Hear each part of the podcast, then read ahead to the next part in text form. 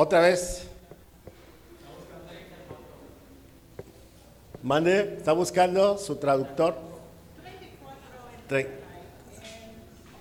¿A cómo está en Alaska? No, está bien. Uh, está más, más frío aquí. Ah, menos 22. Ah, no, yo no voy. Yo no voy. Menos 22. No, no, mucho frío. Yo por eso no vivo en Alaska. ok, bienvenidos. Gracias a Dios. Pues los miércoles estudiamos, ¿verdad? Y hoy es Día del Amor y la Amistad, entonces es que no va a haber estudio. No, no se crean. Vamos a estudiar y estamos estudiando doctrinas básicas.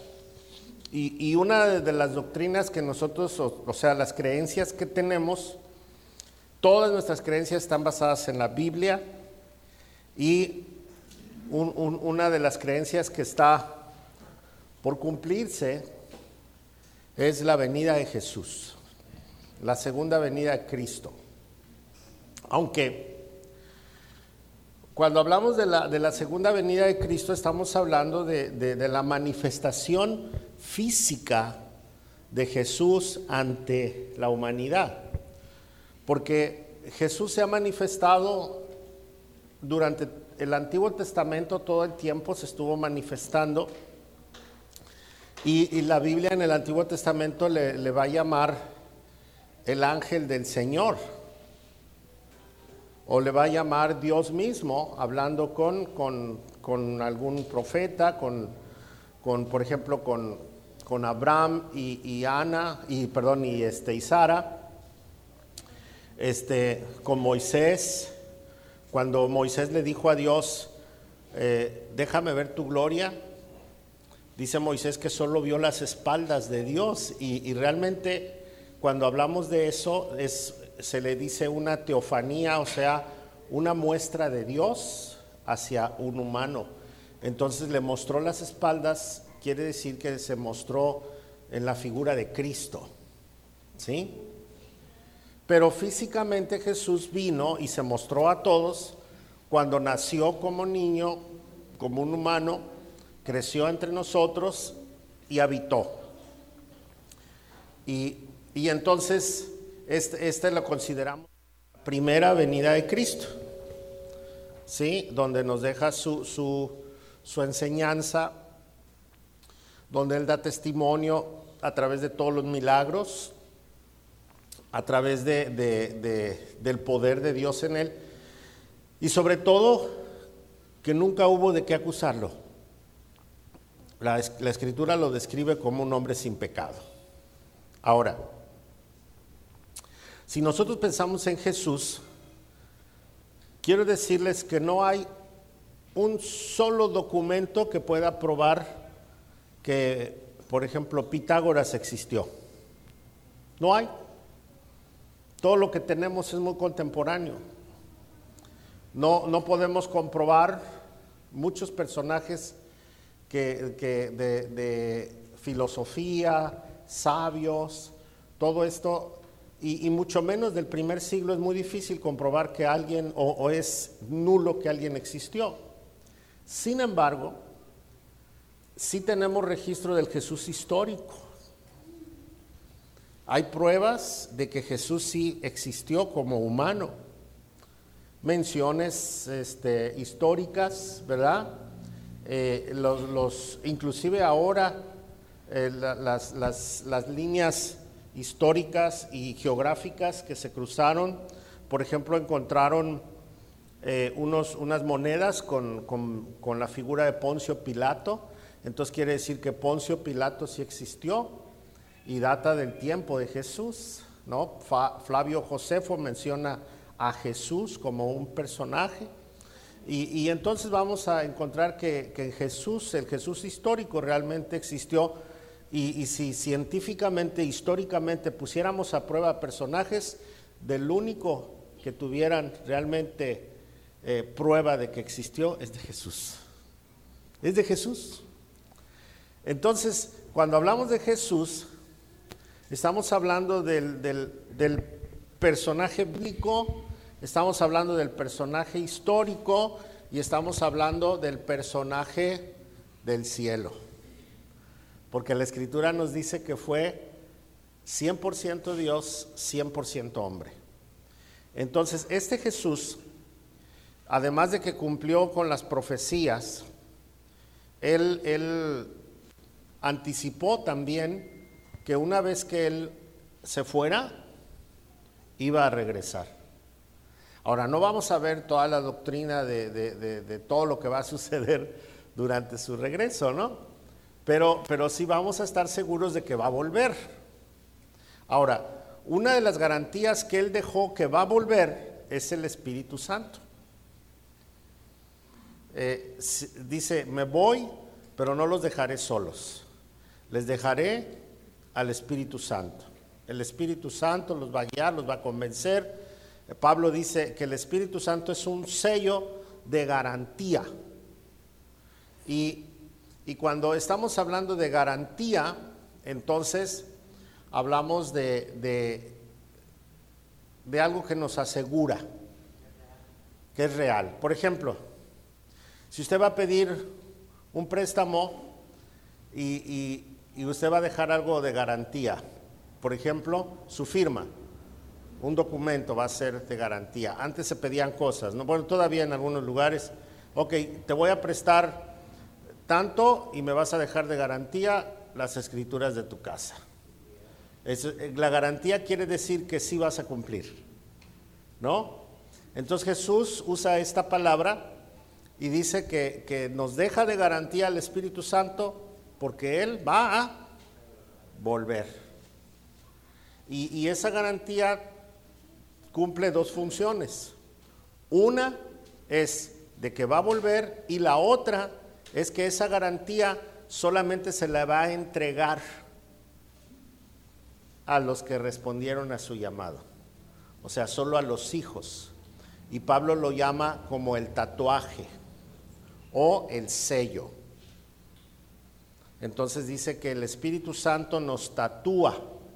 ¿No lo vemos el tatuaje? pero dice que nos tatúa, nos hace un tatuaje, que cuando Jesús venga, quien tenga ese tatuaje va a ser tomado por Dios. Está interesante, ¿no? ¿Ya, ya se vio el tatuaje usted? No, no se ve. Dice que el tatuaje hace que nosotros respondamos a qué? A dar fruto, el fruto del Espíritu. Ahorita cantábamos, ¿no? lluvia de tu espíritu y de gozo y de todo esto. Bueno, entonces el, tatuaje nos produce fruto que es gozo, paz, paciencia, benignidad, bondad, fe, mansedumbre, templanza. ¿Sí? Dice, contra tales cosas no hay ley. Pablo dice que el que no tiene el Espíritu Santo no es de Dios, no le pertenece. Podrá usted conocer mucho la Biblia, podrá usted ser muy buen congregante, muy buen colaborador, pero si no tiene el Espíritu, no le pertenece. Y en el 13.6, 13.5 de, de, primera, de segunda a los Corintios dice que nos probemos a nosotros mismos, si estamos en la fe, si nos conocemos a nosotros mismos, sabemos que el Espíritu está en nosotros, a menos que estemos reprobados. Entonces nos deja buena tarea. Ok, vamos a ver algunos versículos. Recuerde, para estudiar un tema tenemos que tener el respaldo bíblico por sobre todas las cosas. Juan 14, 1. Jesús les dice a sus discípulos que va a morir, que se va a ir y que ya no me van a volver a ver. Pero les dice, no se angustien, no se angustien. Cristo vendrá otra vez físicamente. Dice, no dejen que el corazón se llene de angustia. Confíen en Dios y confíen también en mí. Verso 2. En el hogar de mi Padre hay lugar más que suficiente. Si no fuera así, ¿acaso les habría dicho que voy a prepararles un lugar. Tres, cuando todo esté listo, ¿qué dice? volveré para llevarlos, para que siempre estén conmigo donde yo estoy. Cuatro, y ustedes conocen el camino que lleva a donde voy. Ok, entonces dice, yo voy y voy a preparar un lugar y a donde yo voy a estar, ustedes van a estar, pero voy a venir por ustedes. ¿Sí? Voy a venir por ustedes. Ahora, por eso cuando los apóstoles Jesús ah, subió al cielo, ellos como locos andaban hablándole a todo el mundo de Jesús porque ellos esperaban que en los próximos meses o en los próximos años Jesús volviera por ellos. El apóstol Pablo aseguraba que lo iba a ver en su regreso. Era, era su emoción. Entonces, una de las promesas tan claras de Jesús es que Él va a volver. ¿Cuándo? No sabemos. Ahorita vamos a ver ese, ese tema. Ahora, el, escritor del libro de los Hechos, que es este Lucas, ahí en el capítulo 1, verso 11, dice que hubo un testimonio. Hechos 1, 11. Dice así. Pobre Mimo andaba apurado con la computadora hace rato, ¿ah? De que movieron, movimos todo, porque ahí arriba están poniendo el plafón. Y, este, y dijimos, pues emergencia ahí abajo. Por eso les decía el otro día, tenemos que tener todo abajo como siempre. Y allá arriba también, por cualquier cosa. Ok, dice 11. Hombres de Galilea les dijeron, ¿por qué están aquí parados mirando al cielo? Jesús fue tomado de entre ustedes y llevado a dónde? Pero un día volverá del cielo de la misma manera en que lo vieron irse. Entonces aquí hay una clave muy especial. ¿Por qué? Porque los ángeles se aparecieron. Y los ángeles fueron los que le anunciaron a todos los que estaban ahí. Dice que eran como unos 500 los que estaban viendo la ascensión de Jesús. Y entonces les dijo que así como lo habían visto irse, así lo iban a ver regresar. Entonces, el evento de Jesús, del regreso de Jesús, quienes estén vivos ese día lo van a poder ver físicamente, su regreso. Yo el otro día estaba pensando, ¿y cómo va a ser? ¿De día o de noche? Y si es de día aquí, en Europa es de noche. ¿Y cómo va a ser? ¿Quién lo va a ver? Todo ojo lo verá, dice la escritura. Se va, acuérdense que Dios, Jesús no tiene límites. Dios no tiene límites. Todo lo vamos a poder ver aquí en, América, en Europa, pero seguramente va a llegar al remance. Yo estoy en la montaña, más rápido, me va a tocar a... en mi devocional. ok, bueno, entonces ya tenemos otro, otro dato, ¿ah? Tenemos el dato de que Jesús va a volver. ¿Por qué va a volver? Porque nos va a llevar con Él. Otro dato es que lo vamos a ver físicamente cuando vuelva. ¡Qué bendición! Entonces lo vamos a conocer, ya no va a ser una estampita, ya no va a ser un, crucifijo que nos han enseñado, ¿verdad? Ya no va a ser nada de eso, ni imágenes ni nada. Vamos a ver a Jesús físicamente. Ok, seguimos. Tenemos otro pasaje, Mateo 24. Si ustedes leen todo Mateo 24, ahí nos narra toda la venida de Cristo y toda la problemática que va a haber y, las manifestaciones y todo esto. Pero vamos a ver el verso 30. Después de que describe todas las manifestaciones y todo lo que va a suceder, ya se descompuso la compu. Ah, no, dice. Verso 30. Dice, y entonces por fin aparecerá en los cielos la señal de que el Hijo del Hombre viene ¿Dónde va a aparecer esa señal? En el cielo. Y entonces por fin aparecerá en los cielos la señal de que el Hijo del Hombre viene y habrá un profundo lamento entre todos los pueblos de la tierra. Verán al Hijo del Hombre. Pero ah, regrésate poquito. Habrá un profundo lamento entre cuántos pueblos de la tierra? Todos los pueblos de la tierra verán al Hijo del Hombre. Entonces aquí está la respuesta, ¿verdad? ¿Quiénes van a ver? Todos los pueblos de la tierra. Ni uno se va a quedar sin enterarse. Ok, verán al Hijo del Hombre. Síguele. Venir en las nubes del cielo con gran poder, con poder y gran gloria.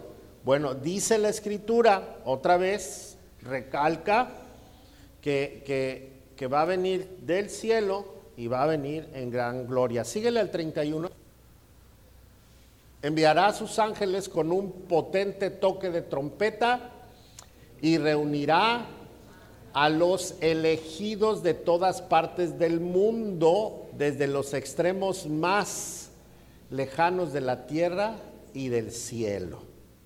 Ok, entonces, ¿quiénes son los elegidos?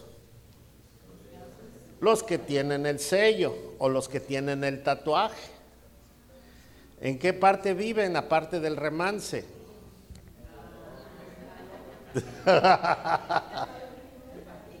en toda la tierra.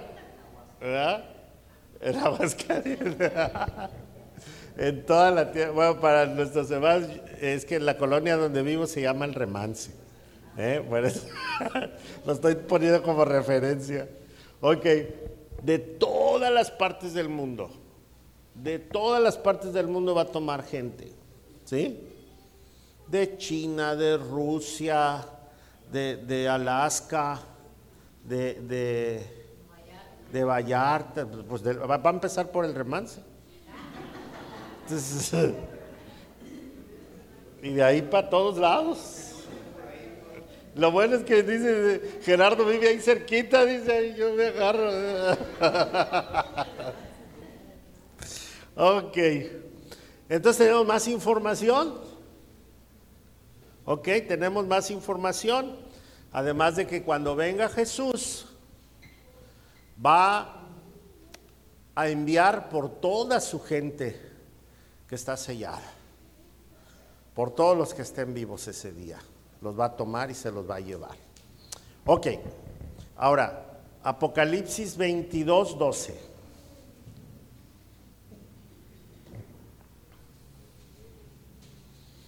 Ahí hay una, una figura de cómo podría ser, ¿verdad?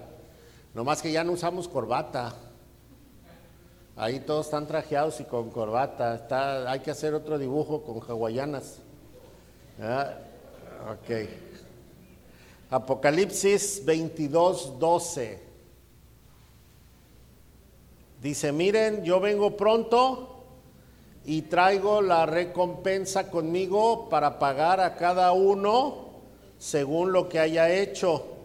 Yo soy el alfa y la omega, el primero y el último, el principio y el fin. Entonces, otro dato. Dice, yo vengo.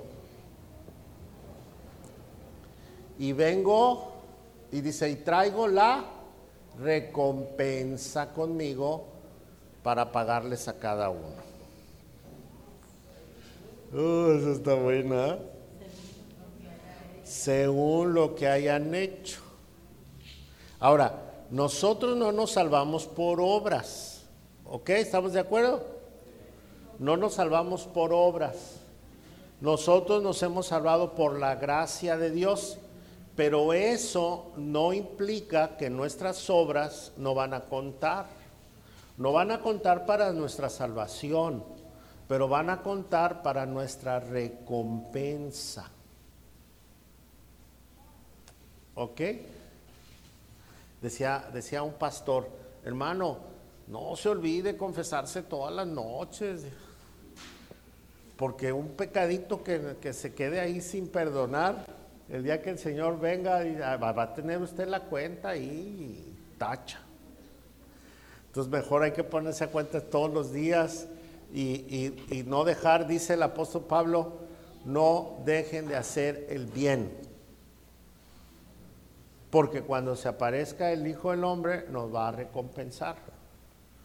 Entonces, todos los cristianos debemos estar acompañados de buenas obras. Siempre. Por eso hablamos de la vida cristiana, hablamos de la santificación, hablamos de la bondad, ¿verdad?, del cristiano. Estos días hemos tenido el tema de la amistad, ser buenos amigos, ser amigos, no andar buscando amigos, somos amigos nosotros, somos la bendición de mucha gente. Ok. ¿Por qué? Porque el poder de Dios radica en nosotros. Y aunque usted no lo crea, aunque usted no lo crea, usted tiene el Espíritu Santo. Y si usted llega a un hogar donde nadie conoce de Dios, ¿qué está aportando usted al lugar donde llega? El Espíritu de Dios. Entonces cuando usted llega a un hogar, llega y lleva bendición. Entonces eso debe de estar siempre consciente usted. Cuando usted se acerca a alguien que no tiene a Dios, usted es portador de la bendición, del poder de Dios, ¿se imagina? Somos portadores del poder de Dios. Podemos orar por la persona, podemos bendecirla, ¿verdad? Y no es porque nosotros seamos buenas personas, sino por el poder que radica en nosotros. De hecho, nos insta a tener fe, porque dice que, que nosotros podemos orar por personas y pueden sanar, ¿o no? Porque el poder de Dios radica en nosotros. No necesitamos al pastor para que venga a, a orar por la persona, no. El mismo espíritu que está en mí está en usted, ¿o no? Que yo esté más guapo es diferente, pero ya es diferente, ese es asunto de cada quien, ¿verdad? ¿O no? No, dice el hermano que él está más guapo, dice. Eh, porque aquí usted está güerito, yo estoy prietito, hermano. Los prietitos estamos más bonitos. Ok. Bueno, preguntas hasta aquí. Preguntas. ¿No hay preguntas? Allá.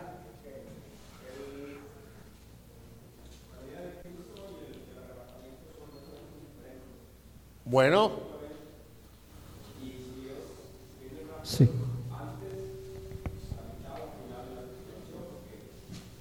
Bueno, es, es, es, un simultáneo. Si nosotros recordamos el pasaje, dice, vamos a regresarnos poquito, Mimox, allá a Mateo 24, 30. Miren, es buena pregunta porque aquí nos va a ayudar. Porque también ya ve que hablan de las bodas del Cordero. Ok, ahorita vemos eso. Ok, dice, y entonces por fin aparecerá en los cielos la señal de que el Hijo del Hombre viene. ¿Qué va a haber primero? Una señal en el cielo. Y luego, después de la señal, verán al Hijo del Hombre. En otra parte dice, será como un abrir y cerrar de ojos. ¡Fum! La señal, aparece Jesús y luego ¿qué dice? Más adelantito habrá un profundo lamento entre todos los pueblos de la tierra, porque van a ver al Hijo del Hombre. Entonces van a decir, si es cierto, pero, pero no se van a ir los que no tengan a Dios en su vida. Dice, cuando venga a venir en las nubes del cielo con poder y gran gloria. Entonces va a ser un evento que todo mundo se va a enterar. Y luego dice, 31, enviará a sus ángeles con un potente toque de trompeta y reunirá a los elegidos de todas partes del mundo desde los extremos más lejanos de la tierra y del cielo. Ok, entonces es algo simultáneo. ¿Qué pasa? Aparece la señal, todo el mundo ve a Jesús y son tomados, todos los que son cristianos. Ahora, el tema de cuándo, esa es otra doctrina que voy a enseñar, pues, si es antes de la tribulación, a mitad de la tribulación o después de la tribulación. las tres son válidas porque no, no tenemos una exactitud. Yo creo que antes, ¿verdad? Aunque, aunque las tres son válidas, yo creo que antes. Y los voy a explicar en una de las clases que vamos a dar en, miércoles, cuándo va a ser la llegada de, de, Porque, por ejemplo, Mateo habla de una tribulación muy fuerte y habla de persecución, pero hay que ver exactamente para quién es esta persecución, si es eh, una muy fuerte para los cristianos, si es otra para los judíos, ¿sí? este, ¿Qué va a suceder? Entonces, todo esto es un, a esto se le llama eh, escatología. O sea, ¿qué va a suceder? Lo, que va a suceder en el fin de los tiempos. Y vamos, y al cabo tenemos 365 días del año para explicarlo, ¿no? No, no, tenemos 52 semanas. ¿Cuántas llevamos? de enero para acá, ¿cuántos llevamos? Como 10, entonces nos faltan como 42 semanas todavía. Ok, entonces un día vamos a ver esa. Ok. Entonces, ¿qué más? ¿Otra pregunta? Sí, hermano Chanes. Acerca de lo que dice que los elegidos serán 144 mil, ¿a qué se refiere eso? Ah, bueno, esa es escatología también. En el Apocalipsis habla de los 144 mil elegidos. Dice los que no tocaron mujer y, son 144 mil varones.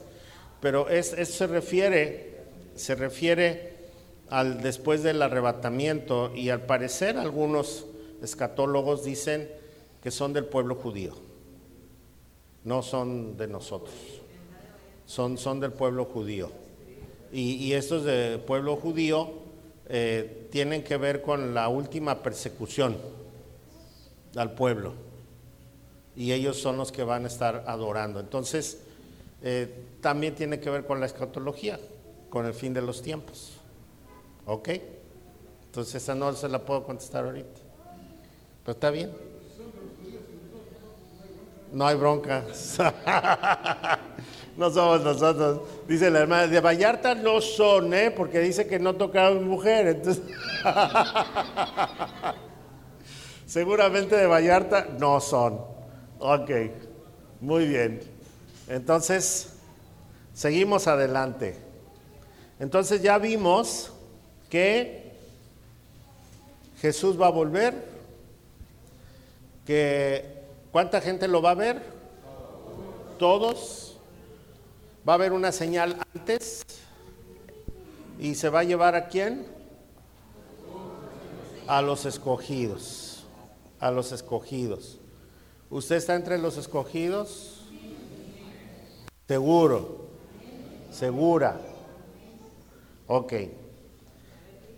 Entonces, este es, este es, esto es algo que va a suceder.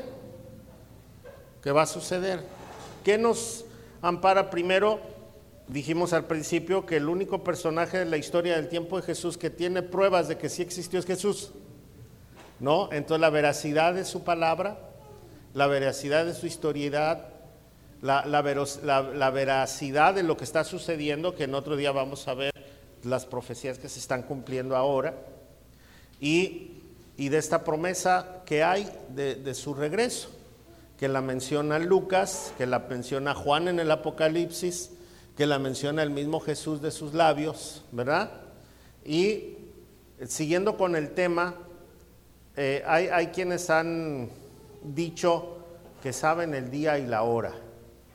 Un pastor afamado mexicano, este, este Armando Alducin, llegó a decir el día que iba a venir el Señor.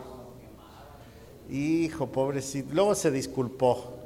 Luego se disculpó. A mí me extrañó porque pues es un hombre sumamente culto en el tema y se le patinó. Imagínense yo que soy un pobre analfabeta de este asunto y él que es maestro, bueno, pero todo pasa, hasta en las mejores familias.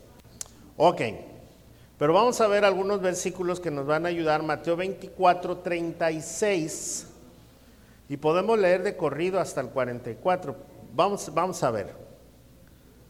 Eh, acuérdense que en el 30, 31 habla de que va a venir, va a la gente escogida, y luego en el 36 dice, sin embargo nadie sabe el día ni la hora en que sucederán estas cosas, ni siquiera los ángeles en el cielo, ni el propio Hijo. Solo el Padre lo sabe. O sea, cuando a Jesús le dijeron, ¿cuándo va a suceder esto? Dijo, ni yo lo sé. Imagínense que Russell, el, el de los testigos de Jehová, dijo que Jesús iba a llegar en 1914. Él estaba seguro y no llegó, entonces dijo, es que llegó el Espíritu Santo nada más. Luego, ya que se acabó ese escándalo, volvieron a dar otra fecha de la segunda venida de Jesús. Y volvieron a decir que había sido otro evento escatológico. En el 75 dijeron que iba a venir otra vez Jesús. Y otra vez no vino. Y, y en el 2000 andaban todos alborotados otra vez. Pero si ni Jesús lo sabe, ¿cómo podemos nosotros atrever a decir una fecha, un día, una hora? Y es bien claro, dice, ni los ángeles. Aunque tenemos muchas señales, aunque tenemos números, porque hay numerología, por ejemplo, si nosotros nos ponemos a leer a Ezequiel, nos ponemos a leer a Daniel y nos ponemos a leer atentamente el Nuevo Testamento, podríamos, lo que sí podemos sacar es el cálculo que es tan perfecto del nacimiento de Jesús, la muerte de Jesús, pero ya irnos al regreso de Jesús, híjole, ese sí va a estar muy difícil. Tenemos una idea, pero no una fecha ni una hora, ni un día exacto. Lo que sí sabemos es que va a venir. Hace algunos años, unos cinco años, di una, eh, dimos Daniel y Apocalipsis así, uno tras otro, verso por verso. Y entonces pudimos descubrir el nacimiento de Jesús, la muerte exacta de Jesús, su resurrección, y luego nos daba una idea de, por las semanas de, que en el año, después del año 2000, volvería Jesús, según las cuentas, pero no exactamente cuándo. Sí.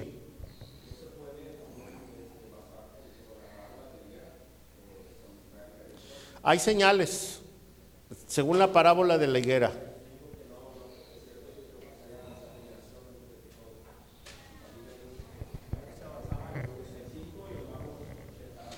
Acuérdense que, las profecías de ese tipo, Jesús estaba hablando de su momento y estaba hablando escatológicamente. Por ejemplo, él habló de la destrucción de Jerusalén y usando la destrucción de Jerusalén está hablando de la destrucción de la humanidad también. ¿Sí? Entonces da una, una señal con la higuera. Entonces son dos eventos similares. Uno inmediato, siempre la profecía es así, un evento inmediato y uno a futuro. ¿Ok? ¿Me equivoco, maestro? No? ¿Estoy bien? Y si no, pues yo soy el pastor. Dice, no, él sabe, él sabe. Ok, seguimos leyendo. Nos quedamos en el 36. Síguele. Dice, cuando el Hijo del Hombre regrese, será como en los días de Noé en esos días antes del diluvio la gente disfrutaba de banquetes, fiestas y casamientos hasta el momento en que no entró en su barco. La gente no se daba cuenta de lo que iba a suceder. hasta que llegó el diluvio y arrasó con todos. Así será cuando venga el Hijo del Hombre. Dos hombres estarán trabajando juntos en el campo, uno será llevado y el otro será dejado. Esta es una forma de decir que no todos se van a ir. No quiere decir que se va a llevar a la mitad de la población nada más y la otra mitad se va a quedar. No. Es un estilo muy judío de decir que no todos se van a ir. Entonces dice, uno será llevado y otro será dejado. Uno o al revés, dejado y otro será llevado. Ok, síguele. Dos mujeres estarán moliendo harina en el molino. Una será llevada, la otra será dejada. Aquí está usando la equidad de género. ¿Eh? Fíjense, o sea, sí es cierto, porque el judío pensaba que solo el hombre se salvaba. Y entonces Jesús no está hablando solo del hombre, del varón, está usando una equidad de género y entonces está hablando de la mujer. Dice, una será tomada y la otra será dejada. ¿Qué sigue? Así que ustedes también deben estar alertas porque no saben qué día vendrá su Señor. 43. Entiendan lo siguiente, si el dueño de una casa supiera exactamente a qué hora viene un ladrón, se mantendría alerta y no dejaría que asaltaran su casa. Ustedes también deben de estar preparados todo el tiempo porque el Hijo del Hombre vendrá cuando menos lo esperen. Ok.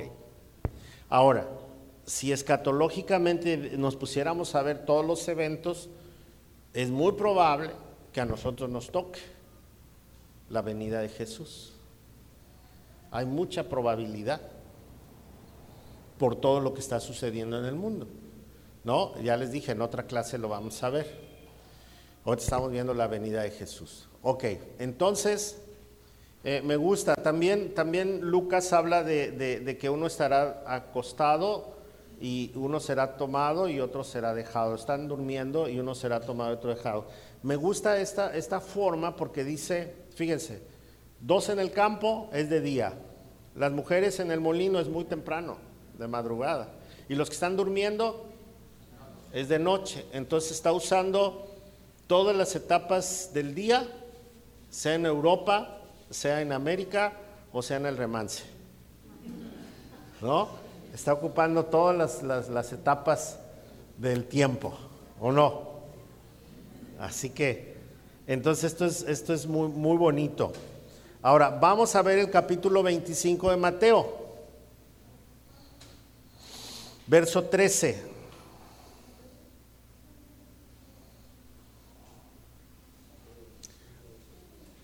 25.13 dice, así que ustedes también deben de estar alerta, porque no saben el día ni la hora de mi regreso.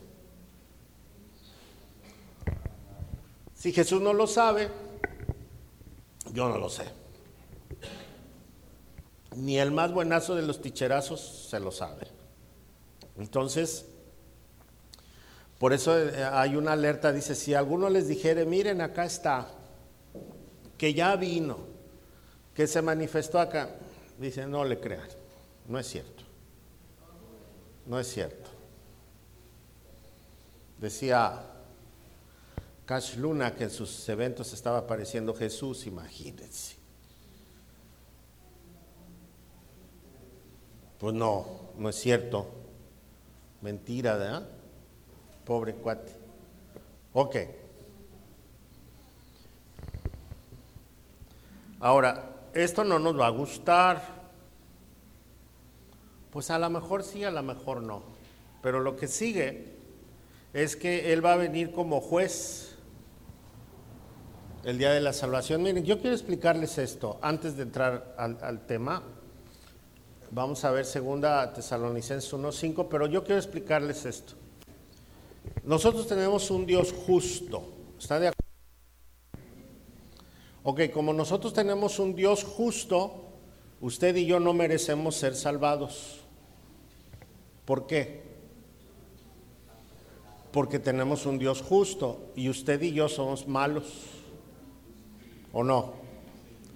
¿Cuántos buenos hay? Ninguno.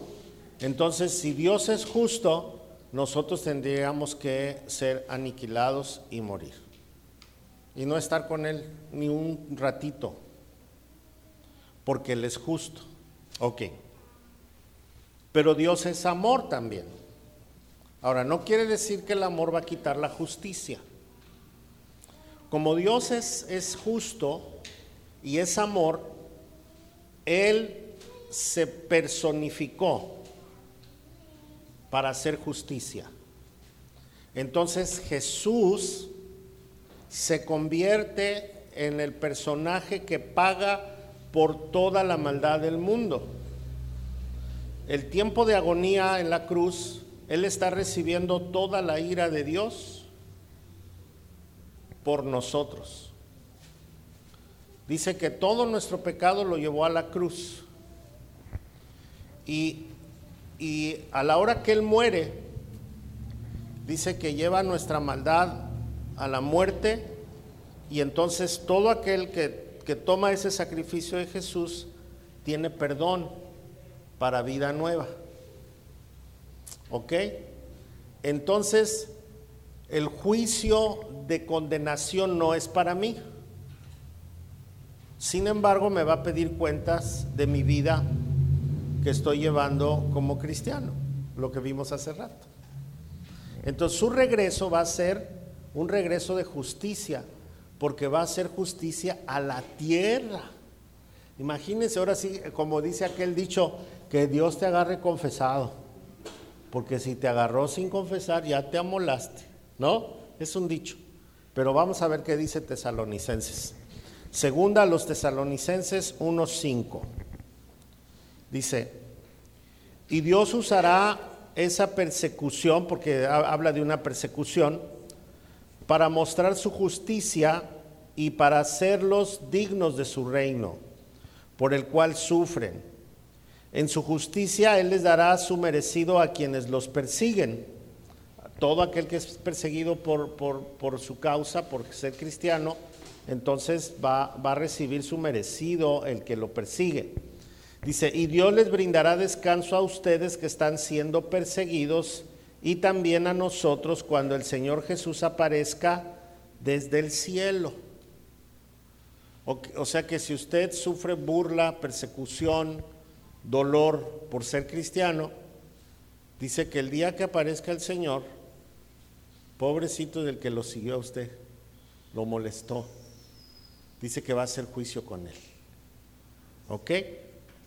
Dice, Él vendrá con sus ángeles poderosos en llamas de fuego y traerá juicio sobre los que no conocen a Dios y sobre los que se niegan a obedecer la, buena noticia o el Evangelio de nuestro Señor Jesús. Serán castigados con destrucción eterna, separados para siempre del Señor y de su glorioso poder. Aquel día, cuando Él venga, recibirá gloria de su pueblo santo y alabanza de todos los que creen. Esto también los incluye a ustedes porque creyeron lo que les dijimos acerca de él. O sea, está diciendo que ese día que el Señor venga, el que esté sufriendo por, por causa de ser cristiano va a ser liberado, pero pobre aquel que estuvo molestando a los cristianos, porque recibirá juicio.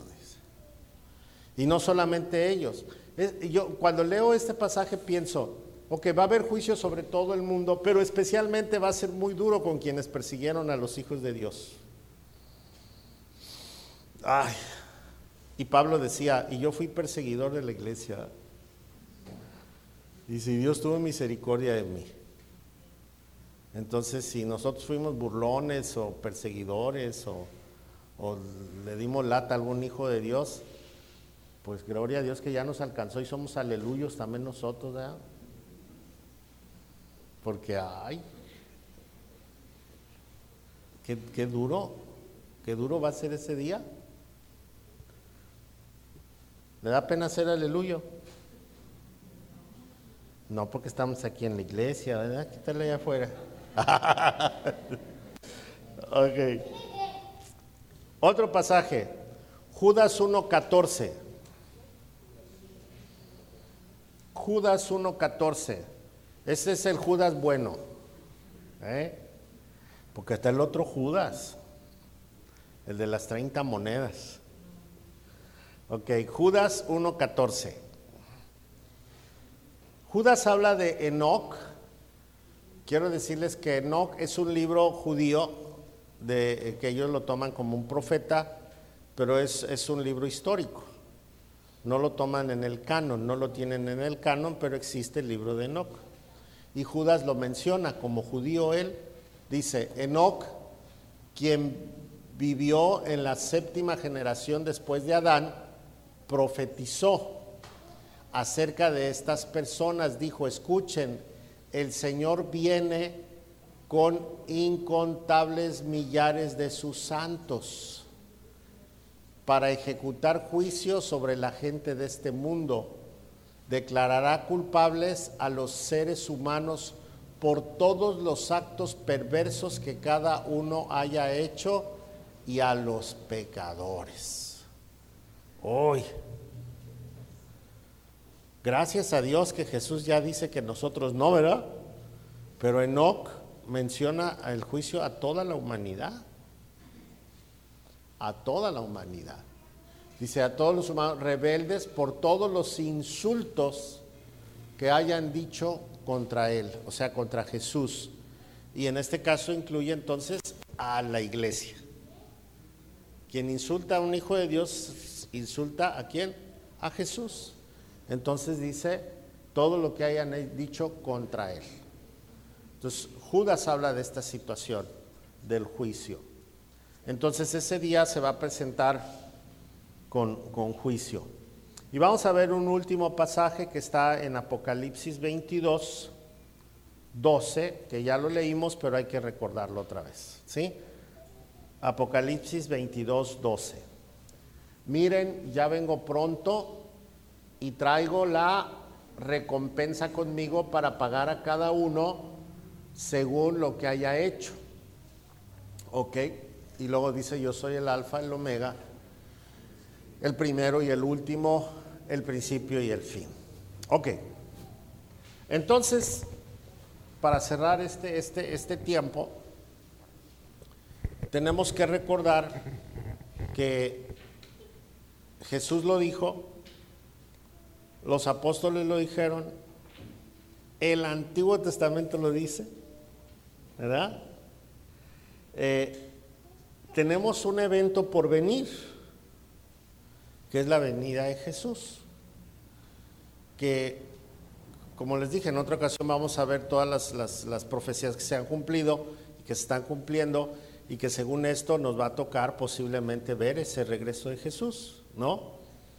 Este, una vez les decía, yo no sé qué escoger, si morirme y resucitar cuando venga Él, o que me lleve así vivito y coleando y, y sentir la transformación en el aire, porque otro pasaje dice que seremos transformados en el aire. Este, ¿A usted qué le gustaría? ¿Morirse o que venga? Que venga, tiene medio de morirse. Y, y lo que sea. Ahora, ¿qué se sentirá resucitar? ¿Qué se sentirá resucitar? Ahora, ¿qué le gustaría sentir? que lo resuciten o que lo arrebaten. Que me arrebaten, nadie quiere, a todos nos van a comer los gusanos, ¿eh?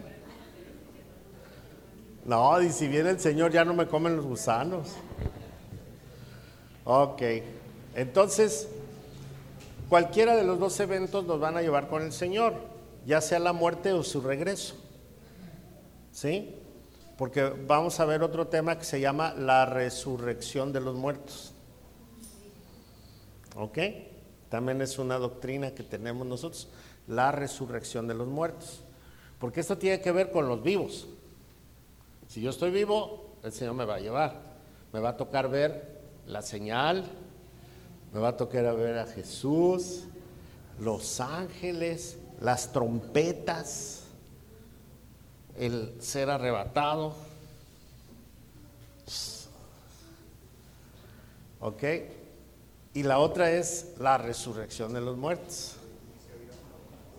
¿Sí? La voz, tu nombre. Tenemos un evento. Lázaro, ven fuera. Imagínense oír la voz. Que yo siento como que me dormí y luego me dicen, Jorge, ya la resurrección de los muertos.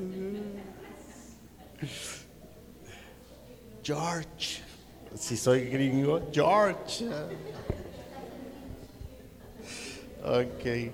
Bueno, gringo no puedo ser, estoy prietito, más bien árabe, ¿verdad? ¿Eh? No, pero no, esos son postizos.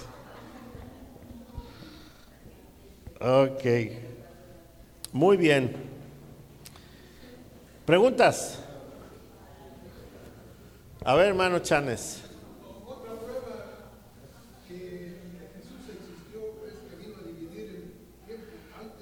Antes y después de Jesús, ¿verdad? Tenemos...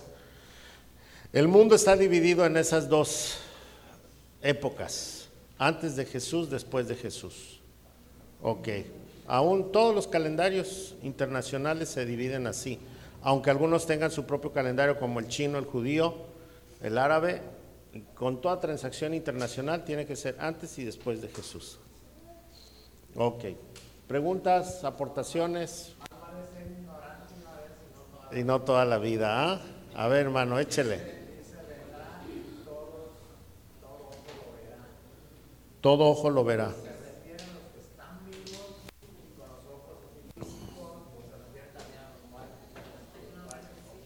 Es una expresión.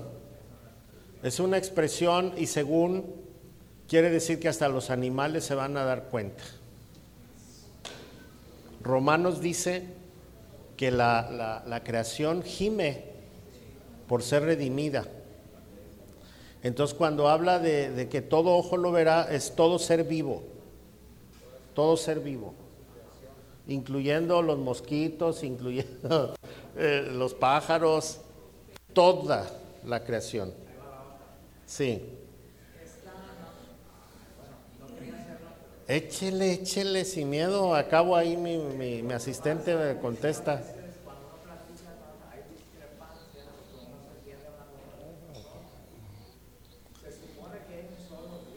Sí, Y ya ve que acá Jesús dice mi padre, estaré con mi padre, voy a hacer lo que mi padre dice. Y, o sea, como que son personas distintas, personas, ¿sí me explico? Y ahí es donde uno cuando platica con otra persona dice, no, no lees la Biblia, fíjate, aquí está hablando de su padre. Él es el hijo, Dios es uno y el hijo es otro. Y pues yo tengo la, la creencia de que es el mismo, pero, pero hay que saber bien para explicarles, ¿verdad? Porque entonces... ok. Partiendo eh, una premisa. ¿Hay límites para Dios? No. ¿Él puede hacer todo? ¿Es Todo. todopoderoso? Sí. ¿Se puede partir en tres, en Sí. cuatro, en cinco, en seis? Sí. ¿Verdad? Sí. Pero Él se mostró a nosotros Ajá. en tres funciones. Son tres oficios que Él Sí. mismo creó. Este, es el- este no se los voy a cobrar, ¿eh? Ok. Viene. Pues se las voy a explicar. Ok. Ok.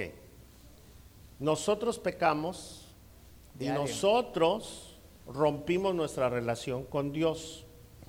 Dios vive en comunidad. Antes de que nosotros pecáramos, Él dijo, hagamos al hombre a imagen y semejanza de Dios. Quiere decir que no estaba solo o Él, él, él vive en comunidad en sí mismo. ¿Qué nos enseña esto? Su nombre, Elohim, quiere decir un Dios plural. Uno, plural, Elohim. Elohim. La ¿Sí? palabra esa. Ajá. No más de tres, además tiene su regla. Elohim. Es no más de tres, No pero es un Dios tres. plural. Ah. ¿Sí?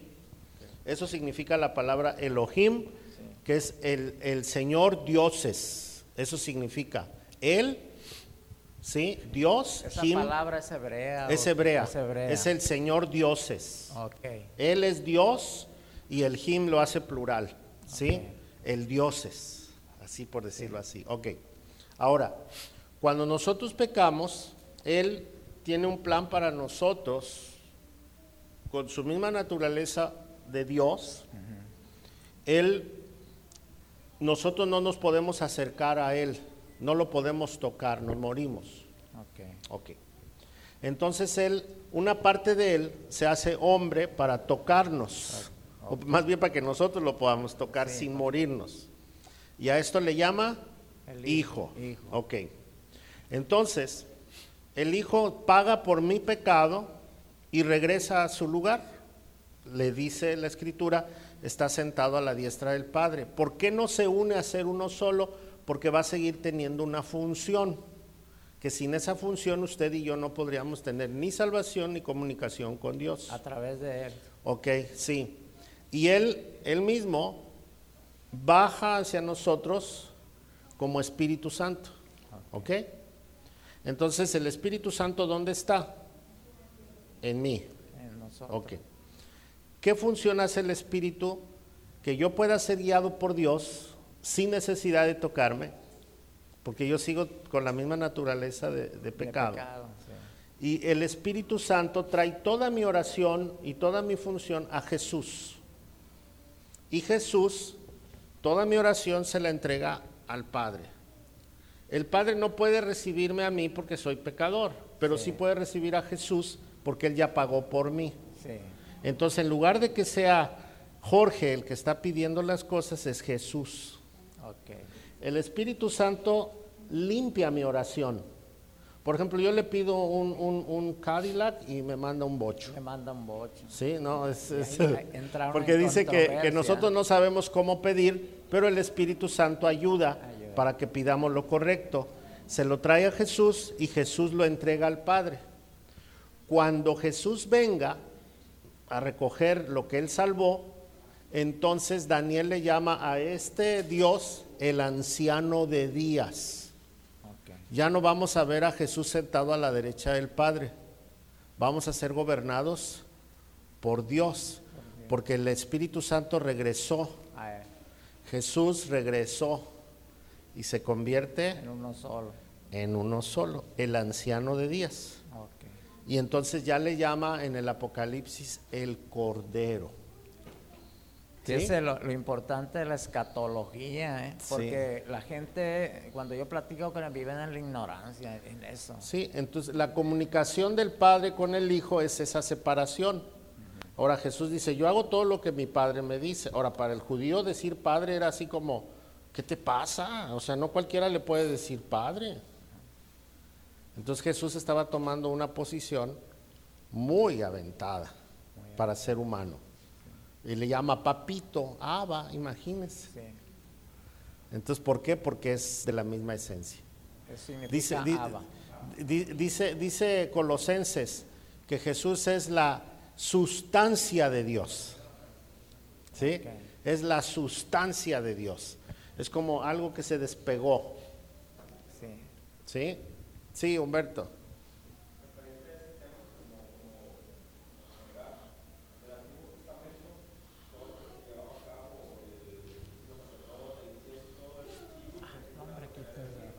Sí. el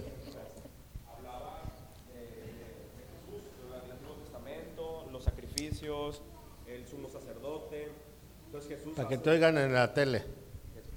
Jesús hace ese, ese papel que desde el Antiguo Testamento ya, ya, ya se hablaba, ¿no? Porque el Antiguo Testamento es un tipo y prefigura de lo que ha de venir, que en este caso fue, fue Jesús. Ajá, el, el- el sacrificio de los animales tipificaban a Jesús. El sumo sacerdote. El cordero que habría de venir, sí. Y el, el- el- el sacerdote tipifica a Jesús como el intercesor. El intercesor. El incienso tipifica al Espíritu Santo, ¿sí? Por eso el velo se rasgó. Se rompió toda esa pacto. traducción, sí. Entonces, cuando alguien dice que no hay Trinidad, no hay salvación. Si no hay Trinidad, no hay salvación. No hay comunicación con Dios. Si no hay Padre, no hay Hijo, no hay comunicación. ¿Sí me explico? Ajá, Elohim. Es, es, es, es- la, la ¿cómo, cómo, cómo se le dice? La, cuando, de las palabras, De las palabras.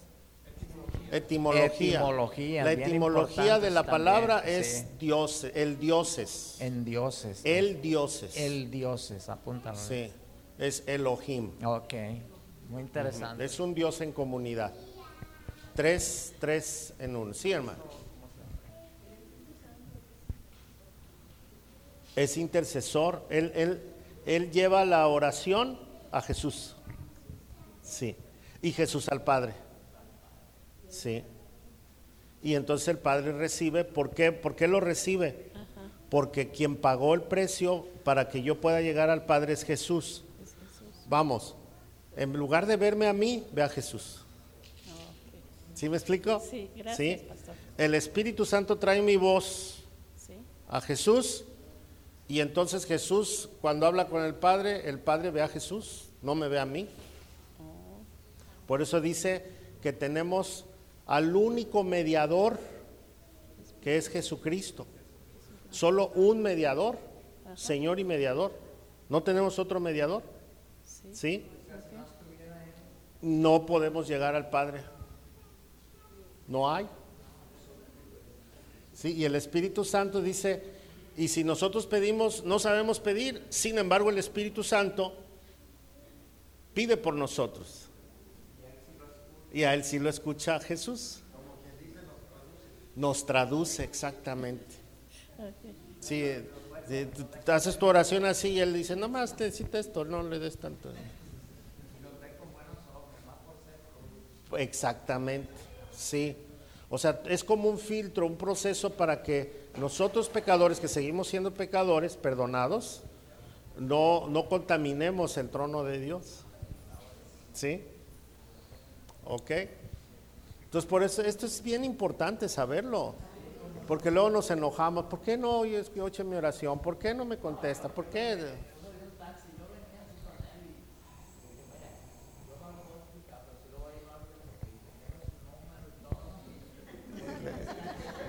Y le traigo un testigo de Jehová. ¿Sí? Sí, sí, ahí va a estar. Ah, mira, ya me lo dejó de planta, dice, Sí. de plano.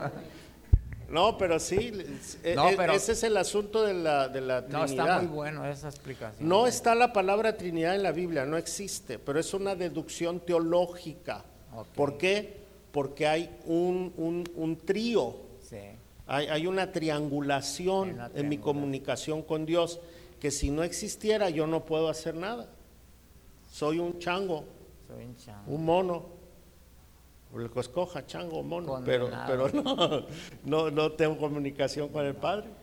Interesante. ¿sí? Tengo los beneficios del Padre, pero no comunicación con el Padre. No, pues no. ¿Cuáles son los beneficios? Sol, agua, naturaleza, comida, todo eso son los beneficios de la, de- del Padre, De pero no de- comunicación con el Padre. Ah, ok. Muy bueno, Eh, ahora sí. Me voy a volver a subir al taxi. Ah, Sí. ¿Preguntas? Pues para la otra semana, porque ya nos vamos. no, se pone bueno, ¿no? ¿O no? ¿Todos aprendimos? ¿Sí? Ok. Pues vamos a, a, dar gracias. Vamos a, a orar. Jaimito, ¿quieres orar? Y después de que ore nuestro hermano, si usted trae una ofrenda, pues pase y,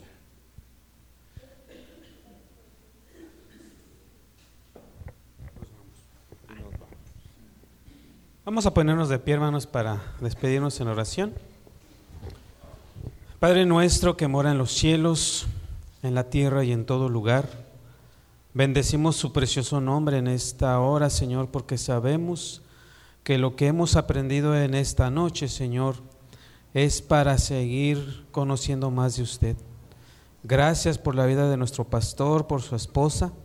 Gracias por la bendición que nos da a través, Señor, de este estudio. Y saber, Padre, que usted tiene grandes cosas preparadas para cada uno de nosotros.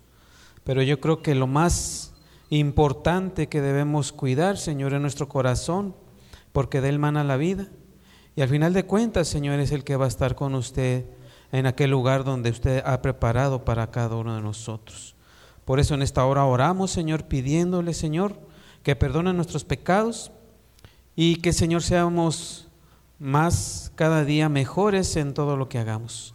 Porque sabemos que si usted está con nosotros, ¿quién contra nosotros? Padre, oramos también que usted bendiga, Señor, nuestra salida y que nos lleve con bien a nuestro hogar o al trabajo o a donde vayamos, Padre. Nos ponemos en sus benditas manos, orando en el nombre de nuestro Señor Jesucristo. Amén. Amén. Si usted tiene una ofrenda o un diezmo, puede pasar.